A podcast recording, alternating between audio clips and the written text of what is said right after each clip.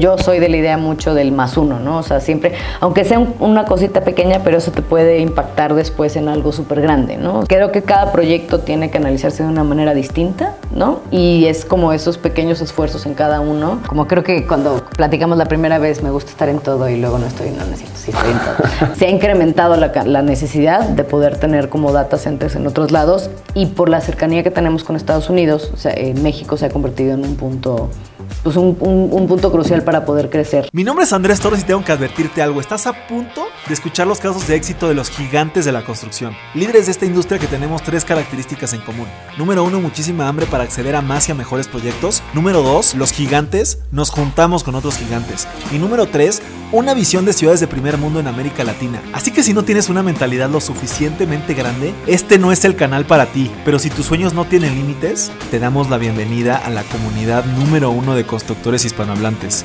los gigantes de la construcción.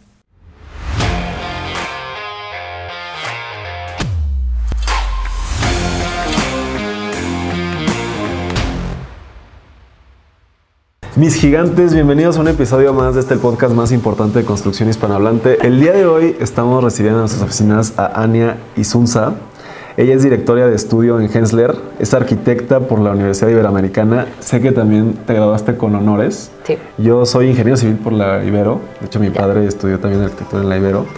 Y sé que también tienes un D1 por el IPADE, aparte de algunas acreditaciones LEED. Eh, bueno, Ania, para que la conozcan un poco, ha trabajado en Cushman and Wakefield. Y para quienes no conozcan Hensler, Está bien, está bien, pronunciado. Es, Gensler. Gensler. Es una firma global de arquitectura, diseño y planeación con presencia en 49 ubicaciones alrededor del mundo. Fue fundada en 1965 y ha ejecutado proyectos en prácticamente todas las industrias. Por nuestro Ari, Ari Gensler, que además de todo falleció el año pasado. Entonces ah, fue todo un. Digo, nada más como dato curioso. y bueno, para que sepan, igual, Gensler ha ejecutado proyectos como el estadio de Evergrande en China, el aeropuerto de Incheon en Corea, ha trabajado con los eh, edificios de L'Oreal en Estados Unidos, Shanghai Tower, hoteles Westin y aquí en México sé que han tenido también temas con AT&T, Reforma 10, Facebook, Palacio Hierro Querétaro, IBM Guadalajara, entre muchos otros proyectos. Pues bienvenida, Ania. Muchas gracias. Thank you for having me. Y pues sé que tienes un, un, expertise muy interesante en el tema de oficinas, ¿no? Y, aparte creo que hoy en el tráfico, en el tráfico de la ciudad ya veo que pues la gente está saliendo más a trabajar. Sin embargo, eh, pues me gustaría saber ¿Cuál es tu opinión de cómo van a evolucionar las oficinas con todo este tema pandémico? Que, pues, se hablaba mucho de la reconversión o no reconversión que iba a suceder. Y pues me gustaría saber con, tu expertise, tanto en Cushman como en Esler, pues cuál sería el futuro de las oficinas. Mira, siendo totalmente sincera, el, futuro es un poco incierto. O sea, todavía, o sea, justo en los análisis que se hicieron desde el año pasado, o sea, 2021 iba a ser un año en que todavía íbamos a empezar, algunas empresas a empezar a regresar ahí a la oficina. Y el 2022 lo, lo determinamos como un un año de prueba. Entonces va a ser un año de prueba y error, ¿no? O sea, porque la realidad es que no es, no hay una fórmula mágica como para decir las oficinas se van a convertir en esto, se van a convertir en otro, ¿no? O sea, ahorita el, todo, todo lo que son, los departamentos de recursos humanos están tomando como un tema, o sea, una importancia, siempre han sido importantes, pero ahorita están tomando como una presencia mucho mayor. Eh, porque cada empresa va a poder determinar y va a tener que determinar qué es lo que les funciona, ¿no? O sea, sí la realidad es que los espacios de trabajo digo, van a, van a tener un cambio, se va a haber un shift ¿no? en tema de que ya hay mucho, antes, antes nosotros dividíamos un poco la cantidad, o sea, qué tipo, de, qué tipo de trabajo hacías dentro de tu oficina, ¿no? O sea, o dentro del espacio de trabajo. Si era enfoque, si era trabajo en equipo, si era reuniones, si era reuniones virtuales. Y ahorita el cambio que vemos eh, en conjunto, que digo, que seguramente vamos a hablar un poco después, o podemos hablar un poco después de las encuestas que hemos hecho en Gensler, ¿no? Que justo se hicieron tres el año pasado y ya hicimos dos el uno, se va a hacer uno este año. Em, el enfoque, o sea, el trabajo de enfoque se está convirtiendo más en un trabajo de casa, ¿no? O sea, porque más bien las oficinas se están convirtiendo en espacios de trabajo donde puedas realmente tener como el contacto con, o sea, lo que la gente más extraña y lo que la gente necesita es el, face to face, ¿no? O sea, el, tener reuniones en persona.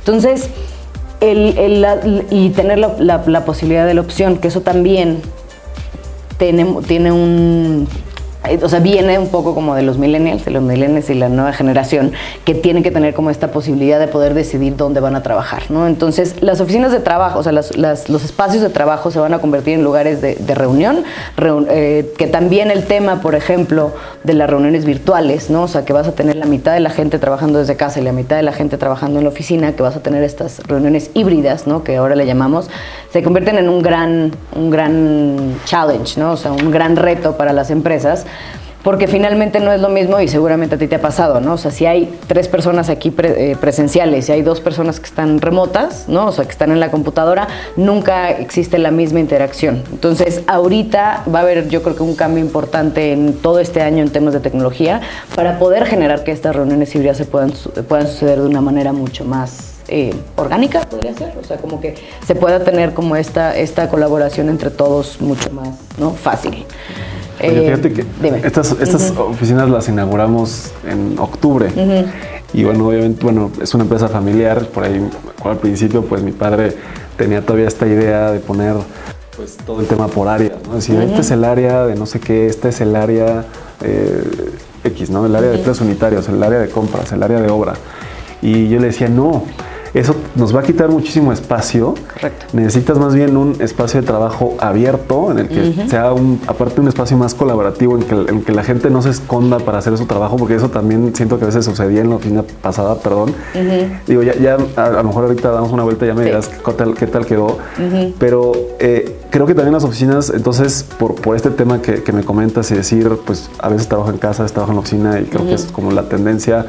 Eh, pues estaríamos hablando de oficinas como mucho más de salas de juntas o, qué es o exactamente. Yo creo que más más que salas de juntas son espacios flexibles o sea que puedas tener juntas o puedas tener como colaborar con ciertas personas del equipo no pero pero es que tengas opciones o sea creo que lo que la gente está buscando y justo en la última encuesta que se hizo el en 2021 en, fall que fue como en bueno en, en octubre si no me equivoco la sacamos en septiembre septiembre octubre es que lo que quieren tener es una opción. O sea, la gente lo que busca es, puedo trabajar, o sea, voy, yo hoy decido ir a la oficina, ¿no? Y entonces tengo una reunión, pero me puedo ir a la sala de juntas cerrado porque es un tema que tiene que ser privado y puedo tener la reunión con estas cuatro personas. Pero después me quiero ir a trabajar en un, en un, o sea, en un escritorio en el cual yo me puedo enfocar como en ciertas cosas que tengo que contestar de mi correo. Pero después me quiero ir al área como más de a tomarme un café y a tomar, o sea, a comer algo y entonces también puedo trabajar estando ahí. O sea, creo que es un tema de opción, o sea, más que tener como salas de juntas y,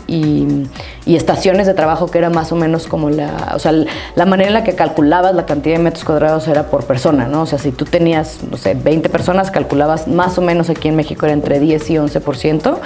Eh, 10, perdón, 10 o, 10 o 11 metros cuadrados por persona, que eso te incluía tener todas las áreas de soporte. Ahorita está cambiando porque ya no es por persona, ya es por la cantidad de asientos que en realidad puedes tener y que tengas diferencia y que puedes cambiar. O sea, puedes tener un o sea, ¿ya se ha hecho que aumente o que disminuya? Yo creo que, o sea, sí yo creo que va a disminuir, pero no es como que vamos a decir que ahora vamos a tener 50% menos. O sea, yo creo que estamos hablando con un 30-40% de espacio, ¿no? Que todavía, o sea, que pues ya no lo vas a necesitar porque ya tienes lugares completos, me explico, o sea, lugares como abiertos que tienes como mucha opción de tener reuniones de trabajo aquí o lo cambias porque vas a tener una, una sesión de trabajo de una semana con un equipo y entonces tienes un mobiliario que mueves para acá y entonces haces una mesa de cuatro personas y después tienes una mesa de seis, o sea, es todo este tema de flexibilidad, pero creo, y como te lo comentaba ¿no? al principio, es cada empresa va a tener que investigar qué es lo que les funciona, ¿no? O sea, por eso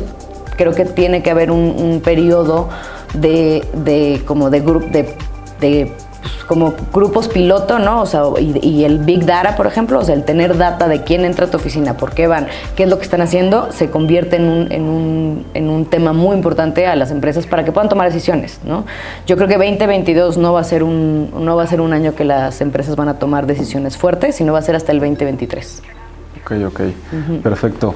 Y, bueno, me gustaría que, entiendo que tienes esta expertise tanto en oficinas como en retail, y me fui directo al, grano, sí. pero me gustaría que, me platicaras un poco cómo ha sido esta, esta experiencia, tu esta trayectoria. Sé que has tenido oportunidad de trabajar en México, en Centroamérica, en el Caribe, y que has representado más de 500 mil metros cuadrados de, proyectos con diferentes clientes como HCBC, Banamex, Starbucks, Sony Ericsson y, muchas otras grandes empresas. Eh, platícame un poco cómo fue esa, ese, proceso. Eh, pues, para los, jóvenes, a lo mejor que nos están escuchando, decir, salí de arquitectura y, cómo, cómo, cómo he viajado y cómo he hecho proyectos con estas empresas, cómo funciona, ¿no? ¿Cómo, cómo fue eso? Pues mira, eh, siéndote eh, sincera, o sea, yo saliendo de la carrera, digo, creo que todo el mundo que, no todo el mundo, pero la mayoría de gente que sale de arquitectura dice, yo voy a diseñar y yo voy a trabajar con Zaha Hadid y voy a, ¿no? Y, y tienes como esta ilusión de que voy a diseñar y voy a hacer. Para quien no conozca a Zaha Hadid. Ah, Zaha, Hadid, digo que ya falleció hace un par de años. Zaha Hadid es, eh, una de las mujeres, eh, una mujer que, es de Irán, en realidad, pero vivió toda su vida en Londres y es uno de los despachos más grandes. Eh, ella es una arquitecta que hace, o sea, vino un poco a revolucionar toda la, la arquitectura porque es una arquitectura muy orgánica, o sea, muy no es nada ortogonal, a veces no es tan funcional, pero, pero es muy show, o sea, es muy, muy... Y ahorita hay un, hay un proyecto justo de Zaha en Monterrey. Ah, mira. Entonces, ella falleció hace, creo que hace como cinco años, cuatro años, pero el despacho de, de Zaha Hadid Architects sigue en Londres y es uno de los despachos también más grandes.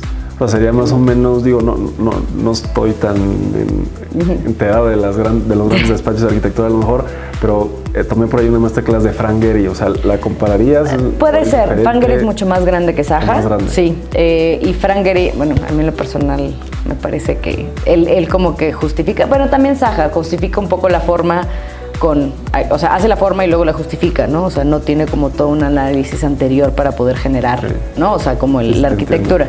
Pero, pero sí, podría ser, o sea, digo, Frank Gehry, Zaha Hadid, eh, Rem Koolhaas, eh, Jan Nouvel, etcétera. O sea, hay toda una red como de, de arquitectos que son como los big architects, ¿no? ¿Y tú tenías esa idea? Eh, sí, cuando salí de la carrera, eso es a lo que yo me quedé. O sea, yo dije, no, yo diseño, yo diseño. Y yo pues, busqué trabajar en Norte, y trabajé en, Sordo Madaleno, trabajar como en los despachos que había aquí en México en ese entonces.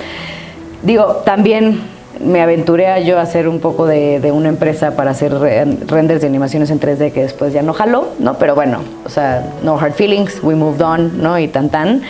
Eh, y la verdad es que el tema de Project Management que fue en Cushman me encontró. O sea, yo fui a una, entrevista, la verdad yo no, yo o sea, ni, yo pensé que era para brokeraje, yo dije brokeraje, yo creo que no nos llevamos.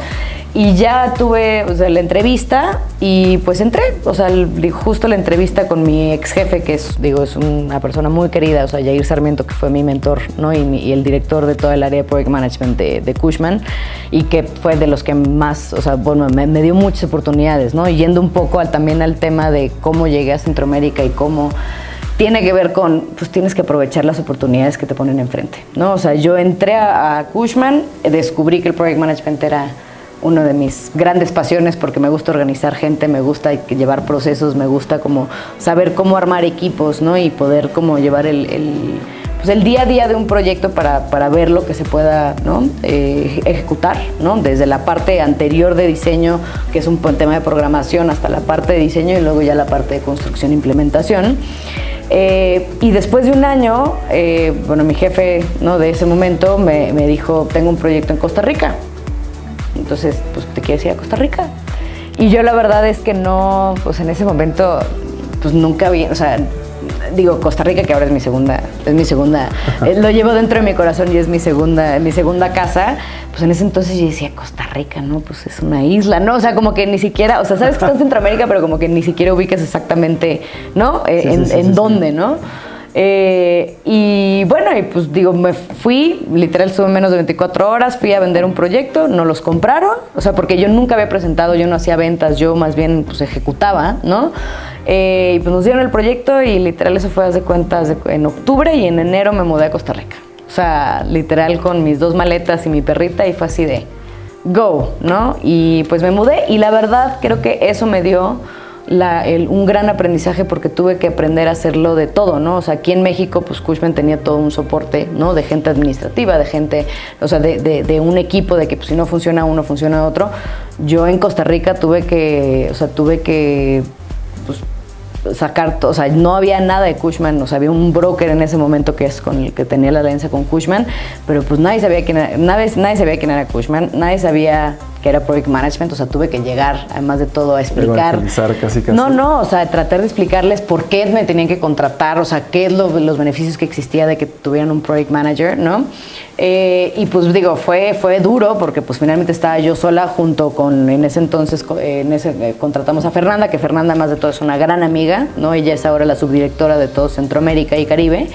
Eh, y juntas la verdad es que logramos crecer el, mercado, ¿no? Y entonces de ahí empezamos con Costa Rica, luego hicimos algunas cosas en Panamá, empezamos con Guatemala, Puerto Rico, Santo Domingo y entonces de ahí fue como, como empezamos a ir creciendo, pero fue picar sea, picar piedra por dos años, ¿no? O sea, era que te dijeran, no, no, no, no, no, no, pues para qué te necesito, no, para esto, no, para el otro, no, estás muy caro, no, o sea, fue todo un... Y de entender también el mercado, ¿no? Porque uno pensaría, siempre nos pasa mucho, creo que... Yo no lo vi hasta que me salí de México, honestamente, pero sí los mexicanos tenemos este tema de que es que como hacemos las cosas aquí es como se tiene que hacer, ¿no? Como se tiene que hacer, ¿no? Como se pues. hace. Y, yo aprendí estando allá que, o sea, sí hay muchas buenas prácticas de cómo hacemos las cosas en México, pero tienes que entender cómo funciona la, parte local, ¿no? Y, yo por Costa Rica, por ejemplo, el, os digo, yo me mudé justo hace, o sea, ¿hoy qué día es? Hoy es 6. o sea, el 3 de enero. 7. 7. El 3 de enero del 2012 yo me mudé a Costa Rica. Entonces. ¿Cuánto duraste viviendo allá? Casi cuatro años. Casi cuatro años. Sí. Entonces, eh, me dijeron muchas veces no, hasta que pues estuvimos picando y picando piedra y picando piedra y picando piedra por dos años. Eh, y después de dos años, o sea, it skyrocketed, ¿no? O sea, nos convertimos en, tanto en la región, nos convertimos ya, ya pintábamos, ¿no? Como dentro de toda la, pues dentro del revenue de, de toda la región. ¿Quieres ser parte de los gigantes y participar en un episodio del podcast? Te invito a unirte al Club de Gigantes, la red de negocios más innovadora de la industria de la construcción, donde tendremos sesiones privadas con líderes de la industria y buscaremos asociarnos entre los miembros de la comunidad para acceder a más y a mejores proyectos. Te dejo la información completa en la descripción de este episodio o ve a nuestro perfil de Instagram y encuentra más información por allá. Y, ahí platican un poquito este, este picar piedra, o sea, eh, entiendo eh, el concepto del project management y decir, pues necesitas a alguien que te vea todo y te ayude a, supervisar, por así llamarlo, los procesos de todos los stakeholders que hay en un proyecto de construcción. Pero, ¿cómo era eh, este proceso local o cómo lo manejaban ellos? O sea, directamente eh, project internos en lugar de externos o por qué no les interesaba tener lo, a... lo, que pasaba era que ponían, o sea, me acuerdo perfecto en, un, en algún momento que fui a hacer un pitch ¿no? con un cliente y entonces me decía, pero pues, ¿para qué te contrato a ti? Sí, pues yo pues tengo la de recursos humanos y la de recursos humanos pues puede llevar esto, ¿no? Entonces eh, existía como esta idea que en México también existía, ¿no? O sea, antes, o sea, antes de que yo empezara, por ejemplo, con Project Management, de que pues tú ponías a alguien que ya tenía un rol, que ya estaba haciendo algo dentro de tu empresa, ¿no? Y lo ponías a manejar el proyecto. Y pues no funciona así, porque quieras o no, pues es una chamba. O sea, sí es, es, un, es, un, es tiempo de organizar y de hacer y de, y de llevar minutas y de llevar los acuerdos y ver a quién le tienes que pagar, ver, o sea, ver que dentro, o sea, todos tus stakeholders estén, ¿no? o sea, estén alineados y que todo el mundo llegue a un, a un, a un acuerdo. Entonces creo que el, cambio importante de, o sea, dentro de todo ese proceso, uno fue que había muchas, digo justo en Costa Rica, que había muchas empresas americanas que llegaban a establecerse ¿no? a Costa Rica y eso ayudó un poco a que la gente local entendiera el, el rol del project manager, pero también entender que pues no podías poner a cualquiera, ¿no? o sea, tenía que ser alguien que supiera del mercado, que supiera a quién invitar, ¿no? o sea, porque no, no, o sea, digo, hay muchas empresas como muy pequeñas, ¿no? O sea, más familiares, que es como, bueno, contrato a, ¿no? Al, hermano del amigo de no sé qué. Y digo, maybe tiene experiencia en oficinas, pero las oficinas tienen, tienen su toque, me explico, no todo mundo, o sea, por eso hay despachos, por ejemplo, aquí en México y ahora ya en Costa Rica, que están enfocados en, en, el tema de oficinas, ¿no? O sea, Gensler, por ejemplo, el, o sea, hacemos, digo, todo lo que dijiste, donde los, los hacemos desde edificios hasta estadios, hasta parte de work, o sea, de, oficinas, retail, pero el revenue más grande que, tiene Gensler en general y empezó como una firma de, diseño de oficinas, ¿no? Entonces, ese como expertise, ¿no? O sea, y ese como feeling, ¿no? De, de, cómo generar un layout, de cómo hacer que sea funcional, de cómo definir la cantidad de, de, espacios de trabajo, salas de juntas, etcétera, pues no es, no es, no, o sea, no cualquier, no el mismo arquitecto que te hace un edificio te lo puede, te puede hacer como el diseño interior, ¿no? ¿Y, es, ¿Y ahorita la pandemia les benefició en ese sentido o les afectó? Fíjate, es que yo creo que depende de la región. Irónicamente, en México, o sea, en la oficina de Gens, bueno, y en México, específicamente en México, ahorita antes nuestro revenue mayor era, era workplace, o sea, era toda la parte de oficinas, y ahorita es retail. Sea, ahorita retail tomó un, tomó, digo, por pandemia, por situación, o sea, no sé, ¿qué pasó? No, pues pero, la gente dejó de sí, sí, en pero, pero en Colombia, por ejemplo, el revenue más grande sí es en oficinas, ¿no? Y en las oficinas, o sea, en, en, Estados Unidos yo creo que está un poco nivelado, eh, pero depende mucho de la región y depende mucho de, también de los clientes que se quedaron, ¿no? O sea, el, tema con retail creo que, que, digo, yendo un poco también a lo que me preguntabas de en qué momento ¿no? pasaste como a retail, el retail lo que tiene es que es algo muy ágil, o sea, todos los procesos que haces eh, en, en, un proceso de rollout, ¿no? O sea, no es nada más hacer una tienda, sino es como esa tienda repetirla, repetirla, repetirla y tienes que hacer tiempos muy justos, o sea, normalmente un proyecto, o sea, no sé, un diseño...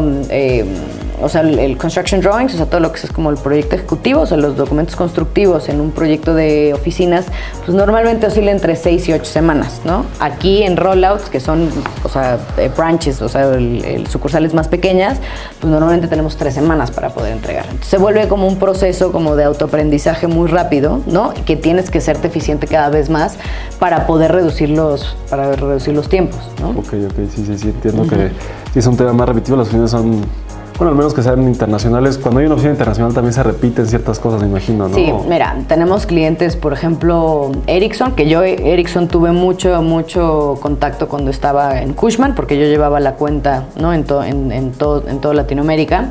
Eh, y ahora en Gensler nosotros hacemos todas las guías globales. Entonces, o sea, Ericsson sí en todo este proceso de pandemia hizo todo un análisis de cuáles eran sus personas, o sea, que es un análisis que se hace del tipo de persona o el tipo de, de sí, como de character, ya sabes, como de personaje que vas a tener dentro de la oficina, si es alguien que utiliza más el tiempo ¿no? interno, o sea, como para hacer trabajo, trabajo individual, o es más porque va, porque va a socializar, o sea, haces diferentes como perfiles para poder definir realmente cómo es tu espacio de trabajo. Em, y, y, Ericsson sí se enfoca mucho en que todas sus oficinas, o sea, globalmente, sean iguales. estilo, sean iguales. O sea, no, y ya está muy definido qué tipo de, o sea, qué tipo de alfombra vas a poner, qué tipo de, piso vas a poner, qué tipo de, o sea, cómo son los plafones, qué, cuánto va a tener tu platabanda. y, eso de, repente no genera problemas en la, por así llamarlo, esta famosa ah, tropicalización. Seguro. Es decir, en Costa Rica tengo que conseguir totalmente. una de no Sí, o sea, y, y fíjate que, o sea, Costa Rica, Colombia, México, todavía Guatemala, eh, Perú, yo creo, en Argentina eh, es complicado porque Argentina como que sí existe pero no existe y en Chile tampoco hay tanto tema, pero en todo lo que es Centroamérica y Ericsson por ejemplo tiene oficinas muy pequeñas en todo el Caribe, o sea pequeñas pero, pero que tienen que tener según esto todos los, ¿no? los estándares eh, y no es así, es más bien, tiene que tener todos los estándares. eh, es complicado porque tienes que encontrar opciones de repente locales, porque si no también el presupuesto se te vuelve súper alto. ¿Por qué? Porque tienes que mandar, o sea, una oficina de 250 metros cuadrados, o sea, no te va, o sea, la alfombra, pues la vas a tener que, you have to ship it, ¿no? O sea, lo tienes que mandar desde Miami, lo tienes que mandar desde Costa Rica, o lo tienes que mandar desde México, pero pues es un cachito o sea, son 250 metros cuadrados, no es nada, ¿no? Entonces El, contenedor, o sea, o quieres que te llegue ya, pero el contenedor te va a costar no mucho más, o te esperas a que llegue en un contenedor de, algún otro tipo de, de, alfombra. sí, claro. Entonces. Sí, sí, sí, eso eh, incrementa mucho el costo. Y, al final, pues terminas en, por así llamarlo un poco, en el sueño de un, despacho de arquitectura. Eh, cuando empecé. proyectos eh, muy importantes. Y, pues regresando al tema del presente, pues entiendo que, que tiene como este tema de investigaciones, estudios, ¿no? En el podcast y en general en tema de desarrollo inmobiliario he entrevistado mucha gente, mucha gente que habla de los famosos estudios de mercado, ¿no? Para definir el, tipo de, proyecto que vas a ejecutar y a quién se lo vas a vender, etcétera, ¿no? este, estos tipos de, estudios, de investigaciones, eh, de encuestas que hacen en, en ESLE, platícame en qué van enfocado y por qué lo tienen eh, como un diferenciador de, su, modelo de negocio. Mira, uno de los creo que puntos más importantes de Gensler es que el, entre un 18 y un 20% de, todo, de todas las ganancias, o sea, de, todo el, revenue, o sea, pero más de todo nada más el revenue, la ganancia que tenemos se, se, hace, se hace una reinversión eh, para hacer justo este tipo de estudios, ¿no? Y no es nada más en estudios de oficinas, tenemos por ejemplo también una encuesta. Eh, eh, tenemos el, Gensler Research Institute, o sea que literal, o sea, no, no es como que yo soy Anis Unza y entonces voy y soy parte del, o sea, del, instituto. Es, es, personas que están 100% enfocadas en hacer todo este tipo de encuestas, ¿no? Eh, globalmente y se hacen grants, ¿no? O sea, de repente, o sea, grants para poder hacer, por ejemplo, ahorita estamos en proceso de hacer una para México específicamente, o sea, se va a hacer una entre enero y abril y en finales de abril vamos a tener un resultado de las encuestas en cuestión de oficinas, o sea, en cuestión específicamente de, de de, cómo, cómo es la percepción en, los diferentes, en las diferentes industrias, ¿no? En, por ejemplo, si eso son oficinas de technology o son oficinas de financial services, que son, digo, todas las, eh, o sea, MedLife, el bancos, etcétera, etcétera, pero como en, el tipo de industria, para poder tener pues un benchmark, que es lo que es un poco, o sea, no es un estudio de mercado, pero es para tener como por lo menos un feeling de cómo, cómo la gente está viendo este regreso, ¿no? A las oficinas. Y eso te da obviamente mucha información para poder tú poder proyectar cuáles son las tendencias de cada año. ¿no? O sea, además de las, de las encuestas, hacemos también lo que le llamamos Design Forecast. ¿no? O sea, todos los años se saca un Design Forecast por cada una de las áreas de práctica, porque eh, Gensler está dividido en, tenemos 26 áreas de práctica, dentro de las cuales están divididas en tres como grandes olones, podríamos hablarlo. Uno es Work, que es todo lo que tiene que ver con oficinas, edificios de oficinas, ¿no? Eh, branding también está dentro de Work. Eh, lifestyle y community. Entonces, lifestyle es donde está, por ejemplo, retail, es donde están los mix, o sea, los centros como de uso mixto, ¿no? O sea, edificios de, de, vivienda. Y community es más como la parte urbana, la parte de deportes. Y bueno, en realidad ya son cuatro, porque acaba el año pasado de incluirse un nuevo LON que es la parte de health, que tiene que ver con hospitales, eh, hospitales y centros de senior living, ¿no? O sea, de personas del tema de, tema más este residencial no lo manejan o es residencial pero big scale o sea edificios de residenciales ok ok. O sea en temas de casas o sea casas eh, unifamiliares eso sí no, no es algo que nosotros hacemos internamente pero cada año sacamos un design forecast para cada una de las áreas de práctica, que eso está basado mucho en, este, en estas encuestas que se, que se hacen. Y, para, dar un ejemplo de, cómo ese estudio impacta directamente un diseño, no sé si tengas algún ejemplo en la cabeza, o sea, cómo esta encuesta o algo que te diga, digas, pues yo tengo que poner en esta o sea, no sé, un, vaya, un café o lo que hayas, algo así. mira, un, ejemplo eh, creo que puede ser, o sea, estamos haciendo ahorita y ya justo van a abrir en un par de semanas eh, las, sus oficinas. Es, confidencial, entonces no te puedo decir el, nombre del cliente, pero es una empresa de tecnología bastante grande. Eh, que justo el proyecto empezó un poco antes de pandemia, ¿no? Él, se paró, o sea, estuvo como unos dos, tres meses, ¿no? En, en, como en hold, ¿no? en stand-by, porque no sabían, pues justo como en la pandemia es cuando íbamos a empezar y pues pusieron un poco en stand-by. El año pasado se hicieron tres diferentes encuestas. Normalmente hacemos, o sea, en temas de work se hacen nada más dos, o sea, una a principios de año y una a finales de año.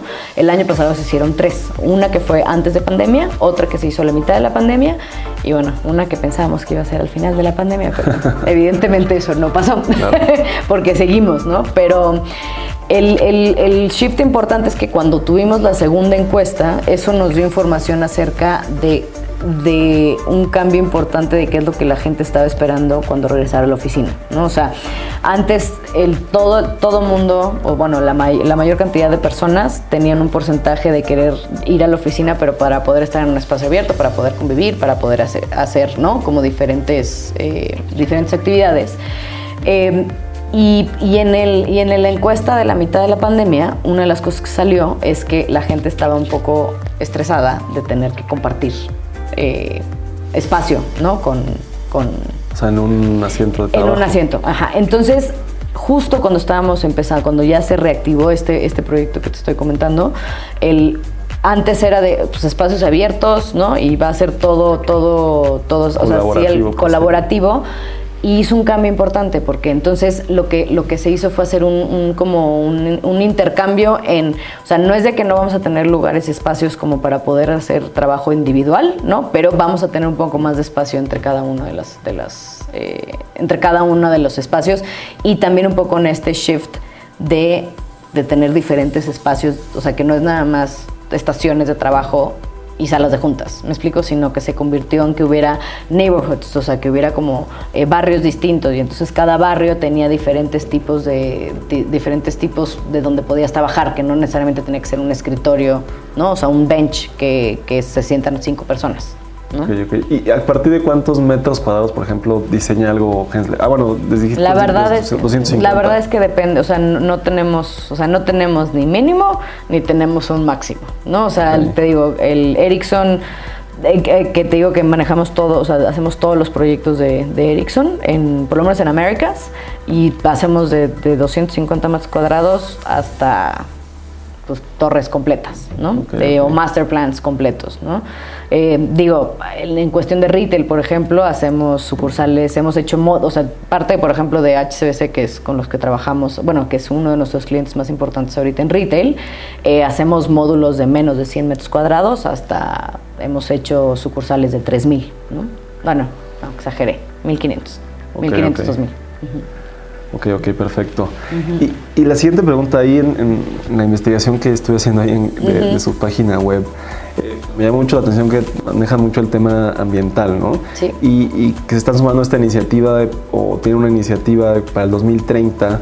Quieren salvar 300, y corrígeme si lo digo bien, 300 millones de toneladas métricas de CO2. Está más basado en el diseño, ¿no? No está basado tanto en especificar energías renovables ese tipo de cosas. o, o, o sí, o no sé, o sea, o tiene obviamente un mix, no sé. Fíjate que creo que el, y qué, buen, qué- qué buen punto que tocas, porque finalmente, o sea, uno de los guiding principles, o sea, uno de los como principios eh, que vemos como, como, como, como firma, es el tema de la resilience, que bueno, le llamamos que es un área específica que se llama resilience, que es parte del- de, la, de la design synergy que tenemos, que son los cinco, cinco como pilares que tiene que tener todo proyecto, ¿no? Y el peso específicamente en resilience, eh, que ahorita el, el enfoque de los guiding principles en el último año ha sido en resilience, en diversity and inclusion, o sea, todo lo que tiene que ver con diversidad inclusión, eh, y que en realidad es DEI, que eso lo, lo aprendí hace poco, que es diversity, equity and inclusion, entonces diversidad, equidad y, eh, e inclusión. Eh, pero mucho del enfoque es que en todos nuestros proyectos tenemos una métrica, por ejemplo, de, de, resi- de resilience, que es como design resilience. Entonces, eh, no es, o sea, no es como que todos los proyectos tengan que tener como estrategias específicas, pero sí traemos un equipo regional, que ahorita tenemos, hay un director regional eh, de Latinoamérica que, que entró apenas el año pasado, que es el que va un poco revisando y viendo con cada uno de los equipos cuáles son las estrategias que podemos hacer para poder lograr eso, ¿no? O sea, todos los proyectos tenemos un sistema eh, online, ¿no? O sea, que, te- de métricas que te- tiene que ver con revenue, tiene que ver con, o sea, con, digo, cómo va tu proyecto en cuestión de, costos, pero tiene una métrica que siempre tiene que ver con resilience, ¿no? Entonces, el, parte de lo que nos, o sea, que todo, todos como equipo, y digo, inculcamos a, a todos los diferentes equipos, es que se metan y que podamos ver cómo podemos eh, alcanzar, ¿no? Esa meta, pero con pequeñas cosas. Siempre digo, yo soy de la idea mucho del más uno, ¿no? O sea, siempre, aunque sea un- una cosita pequeña, pero eso te puede impactar después en algo súper grande, ¿no? O sea, poniéndote un ejemplo, con HCBC justo estamos haciendo un proyecto piloto para una sucursal nada más en este momento, para poder, o sea, meter más control en temas de, aire acondicionado, que el tener control te genera que a la larga puedas tener, o sea, si es una inversión inicial, tampoco es tan grave, pero sí es una inversión, o sea, inicial un poquito más alta que, ¿no? que, que, mm, que un sistema de, de aire acondicionado sin control, pero a la larga tu retorno de inversión se vuelve un, o sea, se vuelve mejor y además de todo estás contribuyendo a que no generes ¿no? tanta energía. Ok, ok. Entonces, son ese tipo de, de- de estrategias, me explico. O sea, el- creo que cada proyecto tiene que analizarse de una manera distinta, ¿no? Y es como esos pequeños esfuerzos en cada uno. Y, por ejemplo, esto de HCC nosotros no lo estamos cobrando aparte, ¿no? O sea, es algo como de interés de la firma de decir, vamos a hacer algo para pues para cambiarlo, ¿no? Claro, claro, no, sí está interesante. Yo que una vez tuve un proyecto ahí lead, bueno, tú también tienes esta especialidad, y pues sí entendí un poco el proceso así tan, algo a lo mejor tan sencillo como limpieza de llantas cuando entra un camión. Bueno, pues dices, pues puede ser un, más uno, ¿no? Que, ¿no? que no sabes cómo puede impactar o no, ¿no? Eh, pues está muy interesante. Eh, me, parece que, está este proceso tanto en Cushman como en Gensler eh, seguramente te, dio como una visión muy interesante tanto para la proyección eh, como para la ejecución de proyectos. Entonces, creo que el, perfil es, es, es, muy padre, y, y, pues me gustaría saber qué, qué sigue, ¿no? ¿Cuáles son los planes a lo mejor de manera personal y también un poco no sé qué nos puedas compartir de, algún proyecto que traigan o de alguna visión aparte de este tipo de cosas eh, que tenía Gensler. Claro, Gensler. sí, justo, o sea, uno, y eso fue algo que yo impulsé el año pasado, ¿no? O sea, y digo, como, como creo que cuando platicamos la primera vez me gusta estar en todo y luego no estoy, no, no es cierto, sí estoy en todo. Pero, pero, pero, pero justo yo uno de los, una de las tendencias que vi el año pasado, que justo se detonó más con el tema de la pandemia, fue el tema de los data centers, ¿no? O sea, hay un tema que eh, el, no, o sea, you no, no, no, puedes tener todo, toda tu información, o sea, puedes tener como nada más uno solo, un solo lugar en China o en Estados Unidos, ¿no? O en, algún lugar de Latinoamérica, sino que se ha incrementado la, la, necesidad de poder tener como data centers en otros lados y por la cercanía que tenemos con Estados Unidos, o sea, México se ha convertido en un punto pues un, punto crucial para poder crecer, ¿no? Específicamente en temas, en temas de data centers. Entonces el año pasado, justo eh, a mediados más o menos, que yo empecé a ver como este trend, ¿no? O sea, de, de, lo que platicas con colegas, de lo que, de lo que platicamos con diferentes, diferentes amigos, eh, pues me di cuenta que era un, que era un, un ámbito en el cual pues teníamos que involucrarnos, ¿no? Porque también en México no hay tanto expertise, ¿no? En cuestión de, de diseño en, data centers. Entonces, por ejemplo, ese ahorita estamos haciendo ya uno desde hace un año y medio, ¿no? Para un cliente en Querétaro y estamos por hacer otro que va a estar aquí en, el Estado de México, ¿no? Y hemos estado, digo, participando en diferentes, en diferentes eh, otras oportunidades, pero creo que todo también viene, eh, digo, del tema de diversificar, ¿no? O sea, creo que, creo que justo una de las cosas que la pandemia te, te enseña, ¿no? O sea, bueno, por lo menos a mí me enseñó es que no puedes poner todos tus huevos en una canasta, ¿no? O sea, tienes que empezar a diversificar para ver en dónde. Y también tienes que ser resiliente en el tema de tener que cambiar. O sea, maybe, como te contaba, antes era work, ¿no? O sea, nuestra oficina antes el 70% del revenue que teníamos era de, venía de work, ¿no? O sea, de, de trabajo de oficinas y ahorita el 65% viene de retail, ¿no? Entonces, o sea, y pero tampoco es enfocarse en que nada más va a ser retail y entonces nada más, o sea, sí, obviamente sí hay que crecerlo, pero hay que ver en dónde más puedes diversificar y entrar primero, creo que ese es el punto más, o sea, y justo con este tema de los data centers, creo que tenemos el expertise, por ejemplo, en Estados Unidos, tenemos el expertise en Asia y ahorita ya estamos eh, generando el, expertise aquí en México, ¿no? Ese tema de las empresas internacionales que tienen esas palancas, sí, decir, voltear a decir pues no sé cuáles fueron las prácticas que ustedes usaron en otro proyecto, está muy interesante, ¿no? Sí, y, sabes que, creo que una de las cosas que yo he aprendido mucho en, Gensler es esa colaboración con diferentes, o sea, sí es una, sí es una firma que como, como dice nuestro lema es uh, we are one firm firm, ¿no? O sea, sí somos una firma que podemos trabajar con diferentes regiones y realmente, o sea, yo puedo levantar el teléfono y, por ejemplo, para Ericsson el director de la cuenta está en Finlandia, ¿no? Entonces levanto el teléfono y marco a Finlandia o le marco a Milena que está, que es la directora de diseño que está en Nueva York, pero también tengo contacto con Smita que está en, que ella maneja toda la parte de Asia, ¿no? O sea, de Asia y la India y Greater China. Entonces, sí, sí somos una, o sea, una empresa como, o sea, y somos una firma que realmente hacemos una colaboración importante, ¿no? Eh, entre, entre oficinas, ¿no? O sea, no es, o sea, siéndote totalmente sincera, en otras empresas en las que he estado no es tanto ese contacto de que te ayudo, o sea, vamos a, vamos a ayudarnos a todos juntos, ¿no? Sino es más bien como, bueno, pues yo te doy, pero tú lo tienes que hacer, pero tú me dices cómo, o sea, como que no hay it's more, it's, it's more about your, o sea, tu, tu, problema y tú nada más ves, pero nada más que el cliente no llegue y me diga, ¿no? Y aquí es, creo que más una, sí es realmente una colaboración un de... Equipo. Un equipo. O sea, y podemos trabajar, y bueno, y con la pandemia creo que hasta se incrementó, ¿no? O sea, incrementó mucho el, el, el, la, la, colaboración entre, entre oficinas, ¿no? ¿No tienes planeado salir del país próximamente? Por el momento no. la verdad es que creo que ahorita mucho del, del enfoque regional, o sea, bueno, no, que digo, nuestra, nuestro head, nuestros headquarters, digamos, que de Latinoamérica están en Costa Rica por las áreas del destino.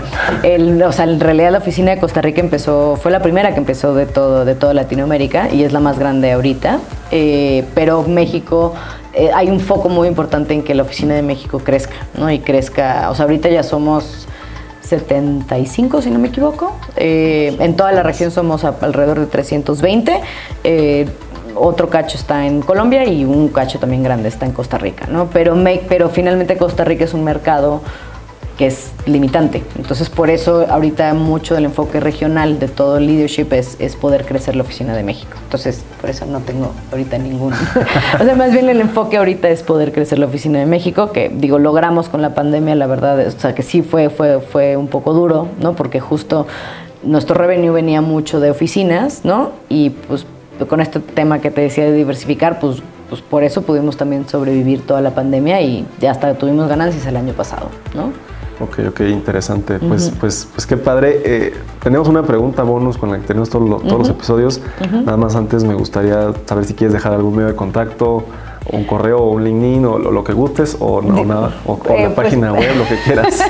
digo, la página de Gensler que es www.gensler.com. Ahí digo, creo que a veces es un poco overwhelming, ¿no? O sea, porque hay mucha información, pero ahí pueden encontrar desde los, las tendencias que vienen en 2021, ¿no? Eh, que bueno, ahora ya estamos en 2022, pero bueno, son las tendencias que se pueden ver en este año.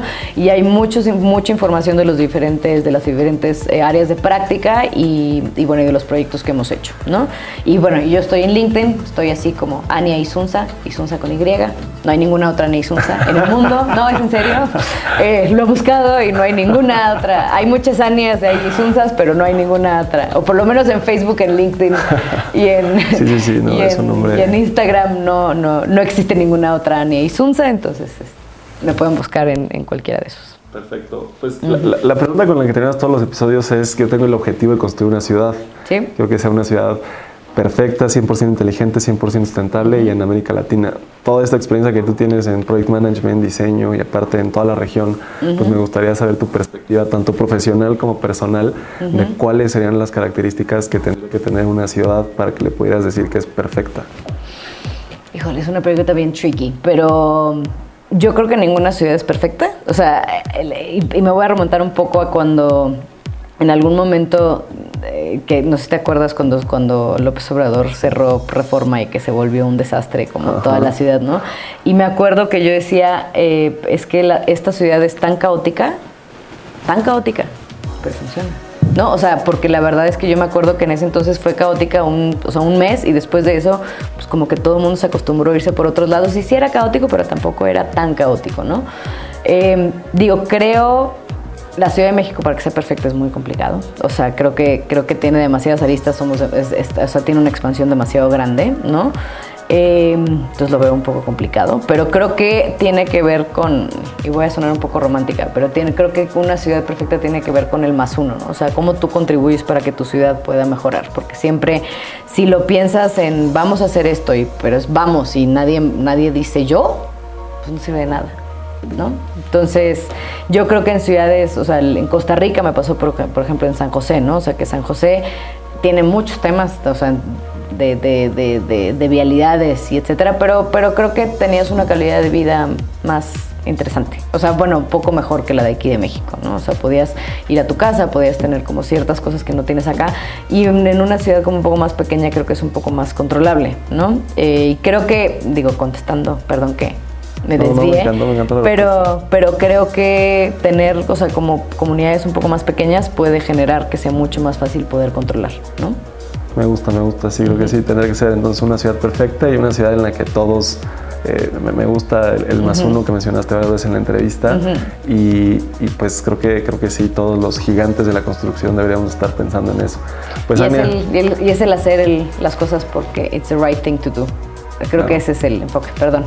No, Pero nada más como para terminar. No, no, no, muchísimas gracias, Ana. Pues muchísimas gracias por tu tiempo. Muchas gracias a ti. Este, siempre nos gusta terminar diciendo que ya lo eras, pero aquí nos gusta proclamarte una gigante de la construcción.